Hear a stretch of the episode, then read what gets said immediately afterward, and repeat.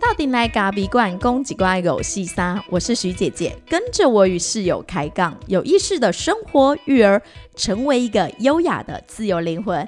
大家好，我是徐姐姐。大家好，我是室友。啊，为什么你爱破音呢？没有，我我最近因为有点感冒，所以可能我这一集的声音会蛮有磁性的，请大家多多包涵。磁性的徐姐哈，嗯呵呵呵，因为我现在处于有种鼻塞、喉咙痛的状态，但不是 COVID nineteen，我没有去桃园，大家可以放心。我我就我尽量跟他避免嘴唇上的接触，尽量避免。我们平常也不会嘴唇接触，好吗？有啊，就是如果喝杯子的时候，尽量不要共杯啊。OK，你是说间接性接吻的部分？对对对对，尽量避。好的，对。好，那我们一样先来回复一下我们这一周的咖啡粉。上次我们聊到那个简单生活的部分，那有咖啡粉呢，就蛮有趣的。他就是有留言在我自己的 FB 上面，他就说：“A 玛说，如果我简单生活，应该已经付清了房子，头齐了。”然后 Vanessa 也说：“如果我简单生活，应该已经付清一台国产车了。”有这么夸张吗？哎，那你？你有付头房子头期付完了吗？诶，有付完，但是还要继续背债啊。OK，好的，那我们大家就继续简简单单的生活。那这一集呢，其实想跟大家来聊一聊，就是关于育儿的部分，在这个优雅育儿的部分，很多时候大家可能会觉得，嗯，徐姐跟哥好像就是。用一种很爱的教育啊，然后很优雅的在带自己的孩子。可是我想跟大家讲了，其实优雅是我们还在练习的部分。我们现我们并不是真的就是我们有两个男男宝，所以你说真的要很优雅，都没有对孩子发过脾气，那其实根本就是不可能的事情。对啊，所以我们都是，我觉得我们算是表面上很优雅，但是其实脚底那个私底下其实还是有一点很怒的时候，只是没有被大家看到。所以就是做表面嘛。哎，这没有错，我们是做表面，人本来就是我们我们总是要戴上面具做一些事情。应该是说要从表面开始慢慢的做，然后就会内化到你的内心里面去。啊，这一路上其实都在学习啊，就是说，因为我们也是第一天当爸妈。然后有小孩才开始当爸妈嘛，那你当然是要一直在学习，说你怎么去怎么去带孩子，对，怎么样有意识的去带自己的孩子。所以惩罚孩子这件事情，其实我们也曾经做过，曾经做过啊。对，就是你你你真的很不高兴的时候，你还是会用过去你自己的呃过去传统的你爸妈给你的教育的方式，你还是会去去用这样去惩罚嘛？比方说。真的去打他，或者是说去做一些体罚性的动作。对，但是其实有时候我们就会觉得这样的方式真的是好的嘛？我记得刚好一两个礼拜前在咖啡馆里面遇到了一个大哥，他也是跟我们就顾雅尼也接 hoping you 啊，然后他有四个小孩。啊，他那天就跟我聊到，因为他看到我，哎，孩子终于已经没有在咖啡馆里拍拍照，他就问我说：“啊，孩子都上学了。”我说：“哦，对啊，因为已经三岁多了，所以其实小的也三岁多，所以我都让他们去学校了。”然后大哥就开始跟我聊关于教养的议题，虽然说我们的理念上不是很契合，但是因为我身为咖啡馆的老板娘，我就只能就是哦，OK，就是我我会尊重吗？对对对，顾客你真虚伪。不是，我还是要服务啦，服务啦，我们还是要服务。我在那个场域里不太适合去跟人家辩论，或是高谈阔论我自己教养的理念。对，所以我刚刚底下也在宫外心来为，在我的 p o c k e t 上，我就可以讲我真心话。你确定他不会听吗？我觉得应该是不会。好了，四宝爸有很多人，我们店有很多四宝爸。对 对对，有很多四宝爸。然后这个大哥呢，其实他好像我在想，他应该是。是不知道是不是独立抚养这四个孩子，然后两个孩子其实比较大了，都已经高中了，然后两个比较小，就是嗯二三年级这种，或二三四五年级这种，差比较大。对，然后他就跟我说啊，他很振振有词的跟我说，我跟你讲，小孩三岁以前啊，就是可以打，因为他不会记得。然后三岁以后就不能打，我说啊，真的吗？大哥是这样吗？但我内心有很多很多问号跟想反驳的，但是我当下还是会就是以一种哎同理跟了解的方式去跟我的客人谈论，毕竟人家来咖啡馆不是要被我教育的，他们是有他自己内心想抒发的。他们只是想要说，对我们只是当一个倾听者。对，对所以如果你是咖啡馆的老板跟老板娘，请你不要高谈阔论你自己的理念。你可以呢，像徐姐一样创了一个 podcast 一个平平台，你就可以分享你自己的想法。但是真正在服务业现场的话，你要让客人去说。那这这是服务业的现实嘛？毕竟人家是花钱来这里喝咖啡，不是花钱来听你讲话，好吗？结果我们要聊孩子，又聊到客人去。啊，好重点就是孩子好了。他就跟我说，三岁以前，他就说他之前啊都有买书来看。我内心想说，哇，哪一本书？我靠，哪一本书会教人家三岁以前小孩可以打？然后我就跟他说，可是你觉得不会进到他的潜意识吗？他就说不会。我跟你讲，三岁以前的小孩他就不会记得，所以你就可以打。但是如果可能到六岁以后，你就不能打他，因为他会开始记恨了。然后我就觉得这样论点啊，似乎有一点点奇怪。对，对我们来说了，我觉得这是一个很怪的一个论述。当然，我们当下听的时候，我们觉得说，哎，就是他讲的好像就是那么有一点振振有词，我们也不好意思说，哎，我们我们跟他持相反意见嘛。那我们还是会回来去回过头去思考，为什么他会去这样子的说？那这中间过程当中，到底有没有发生，有没有什么样的问题是我们没有看到的？那或者是说他接受的资讯，或是他的环境，造成他会有这样的想法，这也是我们想要探讨的。可是因为其实我不是很赞成用打骂的教育来教养我的孩子，所以其实，在带我两个男孩子的时候，我其实也会尽量的避免这样的做法。但是我其实还有自还是有盛怒之下做出一些对孩子很情绪失控的状态。我举一个例子来讲好了，嗯，大概在我们家哥哥。四岁左右，他非常喜欢去涂鸦家里的墙壁。那我跟我的室友是有开放一面墙让孩子去画的，因为我想说，毕竟我们是华德福的爸妈嘛，要学习就是好。那我们就开放一个界限，好，这面墙你是可以画的。然后后来呢，哥哥呢在同学来的时候呢，他就画了另外的一面墙，带着他的同学去画另外一面墙。那那时候第一次发生这样的时候，我就想说，好，没关系，那我们一起负责任。我们就去刷那个墙，所以那个下午我就带着他跟同学一起把那面墙给刷干净了。那我也跟他说，以后我们能画的就是我再跟他沥清那个界限，我们能画的就是一楼的那一面墙，其他地方的墙我们是不画的哦。然后后来呢，他自又过了一两周之后，有一天上学，我觉得那一天的情境是我自己也处于一种很匆忙的状态。因为连因为孩子一个还没有上学，那时候哥哥哥哥四岁左右，弟弟其实才两两哎还不到两岁，一岁多，对对，所以其实那时候的生活节奏是蛮混乱的。然后我记得那一天室友前一天可能又不在，然后而且我觉得我们之间可能也因为带孩子，所以也会有有时候都难免会有一些些的摩擦。而且我们的室友因为我不在，所以你才有点没有，也因为你有说过那个墙不能再画。所以我就把你的话听在我心里，我就觉得说，对，墙不能画，爸爸已经交代过了，而且这是爸爸托给我的，我就身为一个妈妈，好像被你托付的人，然后我就觉得，哦，墙不能画，因为我的话那么重要。对，所以后来呢，在那天很匆忙出门的时候，他们就是动作很慢，然后又被我发现，他又画了储藏室里面的一面墙，我就大暴走了，就是新仇旧爱。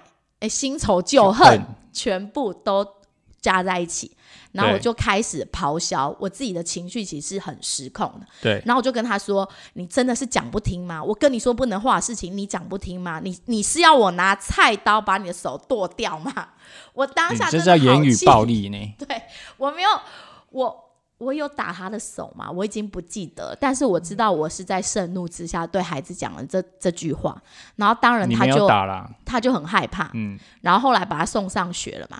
可是我自己进到咖啡馆工作的时候，我就有一点点良心不安。我觉得很多爸妈应该都会这样子，就是在你对孩子呃抱有很大的情绪之后，其实你会发现那是你自己的情绪，而不是完全是孩子的错。对，然后我就开始想说。那我晚上怎么去跟孩子解释这件事情？然后在我们晚餐的时候，就是孩子他还是就是乖乖的坐着吃饭。然后我就跟他说：“哥哥，今天因为你画墙壁的事情啊，妈妈其实就是早上很生气，因为我已经跟你说过了，我们有约定过，我们不画其他墙壁，只有那一面墙是开放可以画的。然后，但是妈妈对你有一点点就是太凶了，对，然后我觉得就是跟你说对不起，很不好意思这样子。然后我们家哥哥立马就落泪，躲到躲到那个餐桌下面去，就是躲在他就说，而且你还对我讲了不礼貌的话，我就说，我本来想说我就不再刻意去提那句话。然后他就说，我就说有妈妈妈，因为妈妈生气的时候其，实他都把你那句话记对下来，我就说而且很深。因为生气，所以妈妈可能讲的话就是不是很好，没有很好听。这样，他就说，我就说我有讲什么话伤害到你嘛？他就说，你说要拿菜刀把我的手剁断然后最毒妇人心呢。我就说，哎呦，没这回事啦，怎么有这么可怕的事？谁会去拿那种东西伤害别人？我就说，妈妈，妈妈真的很对不起，那妈妈会改进自己的情绪。对，其实你一小你的一小小句话，都在孩子的心里面造成了某一些的阴阴影，而且那个印象，他可能会呃时间久了，他可能不会记得当下的状况，可是他会记得你说的那句话，你曾经要拿菜刀把我手剁掉。对，所以从那一次之后，其实我有很很慎重的去反省自己，不要在盛怒之下对孩子做出一些不论是言语的暴力或是肢体的暴力。对，所以其实你父母在真正在很愤怒的时候，然后你觉得你是在教他，但你却是你你确定你是在教他，还是你只是在做一个泄恨的动作？两者之间，如果你没有很清楚这个界限的时候，其实有时候你在愤怒的时候，你不是在教育，你是在泄恨，把你现在的生气放到孩子身上，那这样子就对于孩子来说，其实会造成一些呃不好的一些阴影。我觉得是一个很大的阴影，而且对它往往是最后是变成两败俱伤。对，那我就想要问啊，你为什么会就是呃会有这样骂人的行为？是你的父母曾经，其实你在你过去的教养的过程环境当中，你也会有曾经这样被骂过，或者是说有这样言语的对待过，所以你现在才会有这样子的反应吗？我觉得我的爸妈是没有这样子对待我，可是我觉得自己带幼小的孩子的时候，确实会是一种很难平衡的状态。我觉得自己现在如果手边有亲自二十四小时也好，或者是你早上上班，晚上得真正去陪伴孩子的爸妈，其实你都能体。体验到那种其实生活里面很很混乱，其实你已经有时候忘记你自己是谁了，因为你每天被被孩子还有生活的压力给圈着圈着绑着绑的时候，其实你真的会忘记你自己是谁。这个这个其实我只是想要问说，就是说，因为曾经我们也看过很多的文章，然后我们对这一块有稍微去去看一些书去了解，那你就会发现说，其实啊，你的父母也会影响到你现在的教养的方式。那这个循环它是会影响，而且是它会持续的一直在我觉得。室友你可以聊聊啊，因为像我自己，我我觉得我在我们家里面，我们有我有四，我们家有四个小孩，我有两个姐姐，一个弟弟，然后我我是排行老三。其实我觉得我从小到大是最少最少被打的，不论是老师或是我的爸妈。其实我是最少被体罚的，对，可能因为我是夹在中间的一个女孩子，然后我蛮会跨狼把戏的，所以大概来是我妈准备黑车啊被爬人的时阵，我就会讲，哎、我来斗笨手，然后就会你赶快跑出去你的去。更更加乖诶，对所以我我其实因为我就搞跨把戏，所以我小时候其实最少被打的。因为打不到你啊。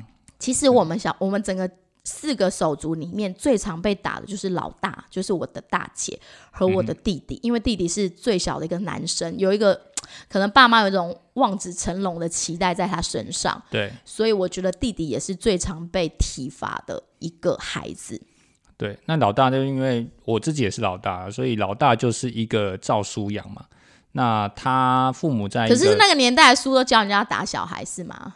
我不知道哎、那个年代没有，并没有，可能并没有这么多的书。但是那个年代的爸妈，就是像我们的父母，他也可能是承袭在上一代的，我跟你讲，那个年代就是非常的儒家思想，他会觉得说棒棍之下会出孝子。但是我现在看这句话，我都觉得棒棍人家笑，那个笑不是孝顺的笑，是笑你的，对，哈哈笑笑你的笑，我也觉得是哈哈笑所以你的笑。所以这个笑，这个笑到底是呃好的吗？就正你这样子去打，用这样子的方式去做，呃，去所谓的做体罚，去打小孩，其实我们我们自己认为啦，我们都觉得其实我们都是受害者，我们也曾经都被打过，我们也你你有吗？室友，你要聊聊。那当然有啊？对，我们以前因为当然在我呃有记忆之后，就是比方说从国小开始，自己开始真正开始学习之后，其实被打的次数是真的慢越来越少，就几乎快要没有。但是你学龄前嘛学龄前就会被打，比方说呃，你看到隔壁的那个哪那怕电动玩具有一种哎，阿丽的 key 他 key 个狂框框来料，你就看到有一个背影站在你后面，然后他他只讲了一句话，给他高来等，然后回去就是一顿痛打，那个画面到现在还记得。所以你爸算是一个严父，我爸算是一个严父，但是我要承认，就是我们不是要去批评说，就是他现在的做法呃、嗯。怎么样，我们只是要就这件事拿出来讨论，会不会影响到我们接下来的孩子，或我者是我们教养的伤害不要一代一代的一直循环下去，因为其实以前在呃学生时代念那种儿童心理学或是等等里面，家庭暴力里面其实都有说过，暴力其实是会循环的，然后教养其实也是也也是会循教环的。养的方式也是在循环。如果你没有意识，你就会把上一代爸妈给你的教养方式，你直接 copy，然后放在你自己的孩子身上。对然后你的孩子再 copy，再放在那个孙子身上。对所以原原来原来这个不是只有那个财富会传承嘛，你去连这种东西也会传承肯，定会，它也是一种财富嘛。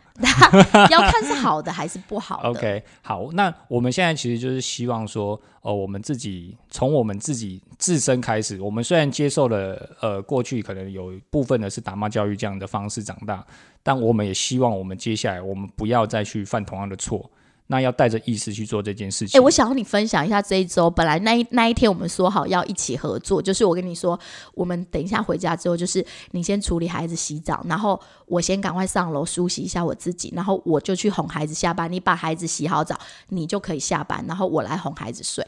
结果后来我在上面洗澡的时候，我就听到你们父子三人在下面，大叫啊！到底是怎么一回事啊？那这个情况其实很有趣，就是他我帮他们洗澡，那他们两个一间，一人一个澡盆，那我都帮他们弄好之后，他们就开始泡澡，然后我就跟他们说你们泡，然后我出去外面帮你们整理衣服，然后把这个衣服呢，就是帮他们整理好，然后开始准备吹风机啊、浴巾啊什么的，帮他们准备弄好。然后我说，我就看到听到他们两个在稀稀疏疏，然后在那边有点想要争吵，然后一个说我先，一个说我先，然后最后我就看到我转头过去看到的时候，就是弟弟已经坐在地上在哭了，然后就哇哇大叫，然后把那个门帘扯下来，然后就是跌倒在地上这样子。然后我当下看到，我觉得我非常我非常生气，我非常生气的点其实就是我有跟他们说，你们就是出来的时候要好好的走，慢慢的走，因为地上滑，因为地上会滑，然后你们不要不要急嘛，这样子。然后，但是他们就是争先恐后，弟弟就想要先，哥哥也想要，哥哥就是他就要出来了嘛，所以弟弟就要跟他抢。那弟弟比较小，他又力气比较小，所以他就是走在后面，没有办法抢赢哥哥，所以他就是一出来的时候就滑倒。然后就坐在地上。那滑倒的时候还好，因为他有那个门帘可以抓，所以他就抓把那门帘抓下来，然后就坐坐在地上，然后就在哭。对，我当下非常生气，盛怒之下，盛怒之下，我就说你们到底在干什么？然后我就把那个门帘把它拿起来，然后往旁边一丢。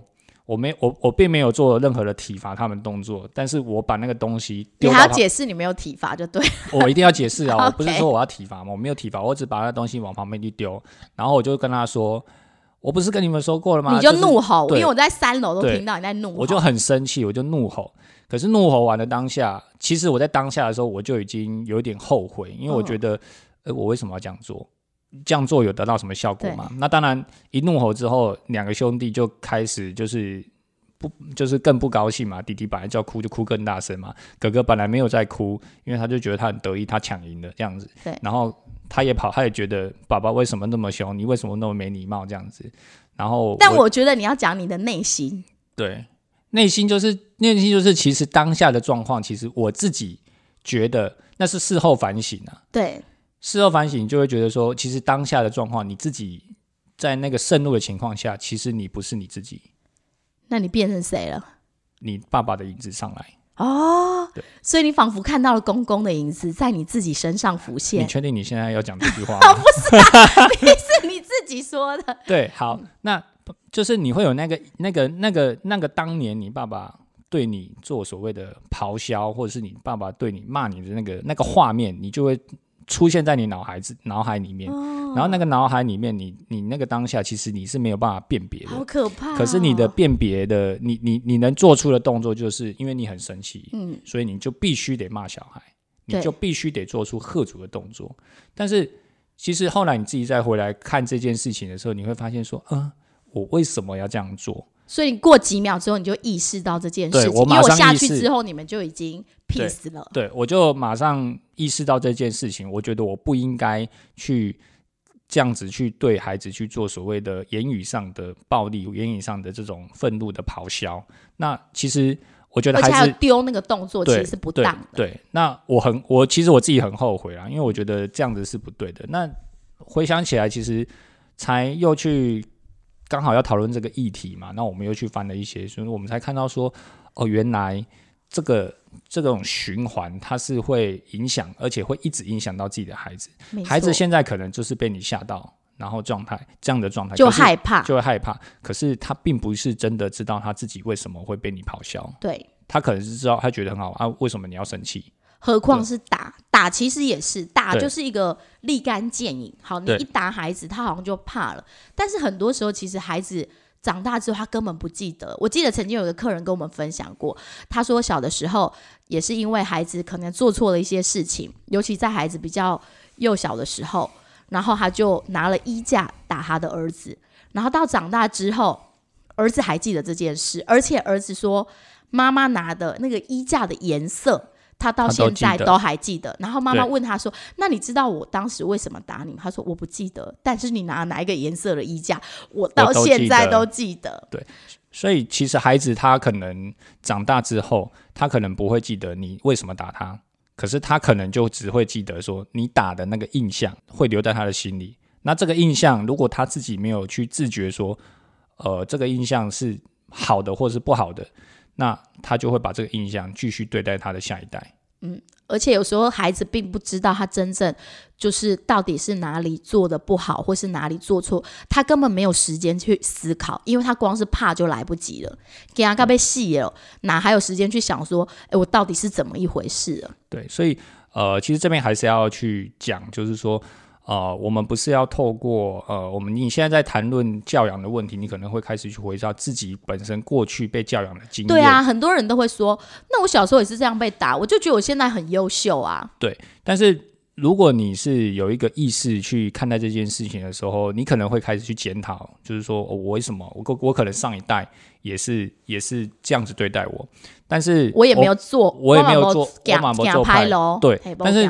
如果你你如果用借此你就去批评你自己的父母，然后去说哦，我就是因为我父母这样对我啊，然后反正我就是要继续这样对我的孩子，那这样其实是我觉得是这样，好像不太通啦。这样就是一个循环，这样就会变成循环。但是我们也不是要去批评父母说哦，你就是这样对我，然后你们很不好。不，不是，我们是要透过这样子的经验，然后来让我们自己可以得到一些成长。而且我觉得人类本来就是会往前进步，越来越好。爸妈在那个时空背景底下，对这样子的方式对他们来讲，其实是就是在那个氛围底下、社会氛围底下的方法。我记得那对。时候小时候，我妈可以好好的写作业嘛，写讲，诶，被催了，就是找老师，每次要分班的时候被催老师，一堆讲，老师啊，迄甲我安排吼，迄较严的，就是嘿。嘿，开港趴嘿对，种的，干拍种就是去一班的对。嘿，然后那时候我心里也会觉得说，哦，原来是会打的老师，或者是对。撸羊的一种老师，老叔都老是撸后，对哦。你还记得你小时候常常会听到一句话，就是嘿，嘿老师吼，嘿阮囝吼不要紧，你就叫你拍嘿，好啊你啊拍不要紧，那嘿拢不要紧，拢免甲我讲，拍等下了我就甲甲佮甲推一改。所以大部分的人啊，有时候就会，我觉得好像就是你曾经被这样对待过，你就会觉得后辈也应该要这样被对待。我觉得举我自己有比较有意识的一件事情，就是我记得我在大学的时候，那时候很盛行，就是国高中开始要解禁所谓的法禁这件事情。然后那时候啊，我作为一个大学生，我也没有小孩。然后我也不是很喜欢小孩，然后我就会觉得说，法禁这种东西怎么可以解除呢？我们当年还不是就是这样子被剪的短短的一个西西龟婆一种那个发型，西瓜皮的西发型，瓜皮，对西瓜皮的样子。那如果你把国高中给解禁了发禁，那是不是那样的孩子就会花很多的心思在他的头发上，不认真于课业？然后我一开始的想法是这样子，直到了我不知道大几修了一个传播理论的这种批判理论之后，我才意识到很多的你以前被那个社会的意识形态很多东西其实是错误的。对，为什么你觉得你自己当年剪的那个头发，然后你过那样的生活，你就觉得你的下一代，你的在你后面出生的那些弟弟妹妹也就应该要这样被对待？这不是就是有一种你只你自己曾经被这样对待过，所以下后对辈的人也要跟你一样这样被对待吗？对，对我就觉得这种心态，后来你会发现，哎，这种心态其实很要不得，哎，对啊，就是因为头发这件事情，简单来讲，也不会说因此影响到课业学习，它并不是一个。头发跟课业从来，不是正它从来正不是一个。正向的相关，只是你以前被这样被老师曾经这样子的告诉你，你就觉得说这件事是对的，然后你也没有去想说这件事可能还有不一样的面向可以去思考。对，所以我有时候觉得啊，己所不欲，勿施于人啊。对啊，真的是己所不欲，勿施于人。那其实我想，就是我想讨论一下，就是说，那打骂教育，你认为真的有用吗？我觉得打骂教育它其实就是一个手段而已，有点像是我们在电击那个老鼠一样，觉得哦。电击老鼠，然后老鼠就会感到痛苦，所以我们就把孩子好像也当做那个实验室里面的老鼠一样，就是说，哎，我就是要用这样的方式来电击它，电击它之后，它就不敢再出这个笼子了。对，那如果你的孩子是一个动物，你可以这样对待他。但孩子从来不是动物、哎，对啊，他哎是一个人呢、对，他是一个人，对啊，从自然科学角度，你可以说他人也是动物了。对，可是，在人情、人道、人这种道德关系底下，他不是只是一个动物，他是一个人呢、而且我觉得还有一点就是，如果当父母是用一种很情绪的方式在管教你的孩子的时候，你的孩子以后在情绪的管理上也会面临很大的一个问题，就是他好像会觉得，好就是生气，对。短虾短虾大把人都声就有叼啊，对就是他也会把那种权威，因为他从小就是惧怕这个权威，对长大的时候他就会认为说，我只要这个权威，对对我就可以赢别人。所以这个这个其实就很有趣，就是说它变成是一种恶性的循环。父母利用体罚的方式来打骂教育来做这件事的时候，其实他只是在展现自己的支配感跟权威的这种权利。可是万万没想到，其实孩子并不了解他为什么要被你打，他只是觉得他害怕你。然后他长大之后，他就想要利用这种权威去继续去支配别人，没错所。以他就是会循环嘛。我想这应该是很多父母不愿意看到的，所以你必须在这个教养的方面必须要很有意识。我觉得在上个星期，我们跟家人的教养上也会也也产生了一个小小的故事，一个小小的摩擦。那一天呢，其实就是我们大家一起在吃饭，就回去我娘家吃饭，然后跟着我大姐。那我们家的弟弟呢，其实就是一个很很敏感的孩子，他已经三岁多了。可是他只要跟我分离一天之后，就会在我身上一直摸摸蹭蹭我，然后就是妈妈妈妈一直叫。那我我们就是跟他说，那坐在椅子上吃饭。那阿妈可能也会说，对呀、给妈妈吃饭，你也一起吃饭。然后他就会，因为他的手脚期其实有时候真的是还蛮长的，所以他最近有时候还是会把手就会伸出来乱挥舞这样。那通常我的处理方式就是不去增强他这个部分，我不会去很大声的喝止说你不可以打别人，不可以打阿骂。因为我我用过这个很小以前用过这个方式，我发现更严重。这个方式对这个 孩子根本就是没有效无效的，所以我通常会跟他说，呃，轻轻的哦，或者是可以拍拍妈妈的手，give me five，就是让他去转转移移他这个手的动作。然后，因为我的大姐她是属于比较偏向于，好，她教育理念跟我不太一样，她比较是属于她觉得就是要孩子就是要教，就是要打，然后她当下就对着孩子说，如果你你这种没礼貌的行为，要是在我们家，你早就被人家揍了。对我姐就用这样的智慧，对。就用这种词词汇。汇揍，你早就被揍了，就是那个姨丈一定会揍你，这种事情是绝对不行的。然后孩子当然就更生气，因为孩子其实是很敏感的，而且他就会觉得说为什么你要一直讲我，然后他就是更欢这样子。那整个吃饭的气氛就搞得很僵。然后我姐就很坚持说，小孩就是要教，不乖就是要打，要揍。你没看过我揍人吗？就是类似这样子。对。然后当下其实我就。我我其实没有，我当然心里会有一点点的澎湃。那后来我们就是把孩子先带离开，对然后我觉得每个人在家庭关系里面，可能也会面临到这种你的教养方式跟你的呃家人是不一样的。因为我我知道我的姐姐她也不是很认同我的教养方式，因为他觉得没有爱的教育这一回事，小孩不乖就是要教。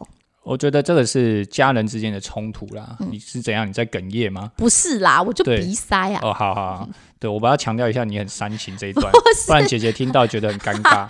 不对啊是，所以我我真的是因为我感对冒，，但我觉得这个我们都认同。我们我觉得摩擦是好事，我们非常非常赞成这件事情。但是呃，理念不同这是事实。那我们的理念当下其实我也在场。那我我的我的角色就是，我觉得呃，既然回来家里吃饭，那就是大家和和气气。我们要的目的不是在长辈面前去争吵我们的孩子的教养不同，我们要的是让长辈安心，让妈妈舒服。那我们要怎么样教小孩？大家各自关起门来，好好的去教。你要用打的，那你就好好去打。那我们没有办法阻止你不打，但是我们不会这样对你的小孩。同样的，我们也不会用这样的方式来对我们的孩子。所以我当下的选择就是，我直接把孩子先带离那个现场，然后让他去缓和他的情绪，那再慢慢的去，就是让他去吃饭这样子。那当然，这个这样子的一个方式，就是说大家理念不同，大家的教养方式不同，那沟通如果有效，那我们就沟通。沟通如果没有效，其实我们也不用把我们自己的想法去灌输在别人身上，去告诉说孩子就是不能打，那他跟你说孩子就是可以打，那你们不就每我觉得这是争论不休，对，所以就是这会真的是争论不休。。那我们能做的就是，我们可以在他的面前，或者是最在他的孩子的面前，我们怎么样去对待他的孩子？比方说，他的孩子可能也出现了一些变差的行为的时候，这时候我们就是我们的机会，我们可以用我们的方式去带领他的孩子去走向一个比较好的方式，而不是告诉他的孩子：你现在不要这样做哦，你这样做我就要打你哦。这样子是不对的。我们可以示范给姐姐看，而不是告诉他你不能这样子做。我自己当下的处理方式就是，我跟姐姐说，其实每个孩子都不一样。也许你的孩子用打的方式是有效的，但是因为我我的孩子，我我认识他这三年多来，虽然我也还在认识他，但是我知道这个孩子他不是用打的是有效的，而且当你对他讲打跟揍这几个字之后，他回家马上照本宣科，就开始把揍这个字给放在嘴里了。对，所以孩子的模仿能力是非常快的。所以身教真的是重于言教。对，那我们我们其实很想去去说，其实孩子并不是你的，他只是透过你的通道而来，他只是现在暂住暂时寄住在你家，那你为什么要打他？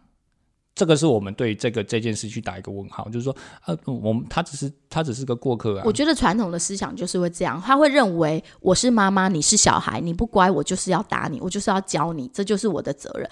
但是我常常在想，其实除了打体罚以外，难道没有第二条路吗？很多啦，只是你你不愿意去学习，所以我常常会想说，就是呃，其实体罚它就像一个一个遇到一件事的困难，比方说你遇到你你做一件事，你遇到困难了，那体罚就像是直接给你答案，偷看答案嘛？偷看答案你意思是说就是作弊吗？就作弊，是啊，这就是作弊。然后你从来没，你从来你就忽略了所谓的思考的过程。遇到困难的时候，我们要解决它，我们一定要有一个思考的过程，去反刍之后，然后再去再去解决嘛。可是不是体罚下去就是直接偷看答案，偷看答案直接抄上去就解决了。直接答对，所以三秒钟就解决的事情，一般人来说，很多人就会选择用三秒钟的方式。就新就新代机啦可是就新对起。可是如果你要教导这个孩子，你可能要花三年，你相信吗？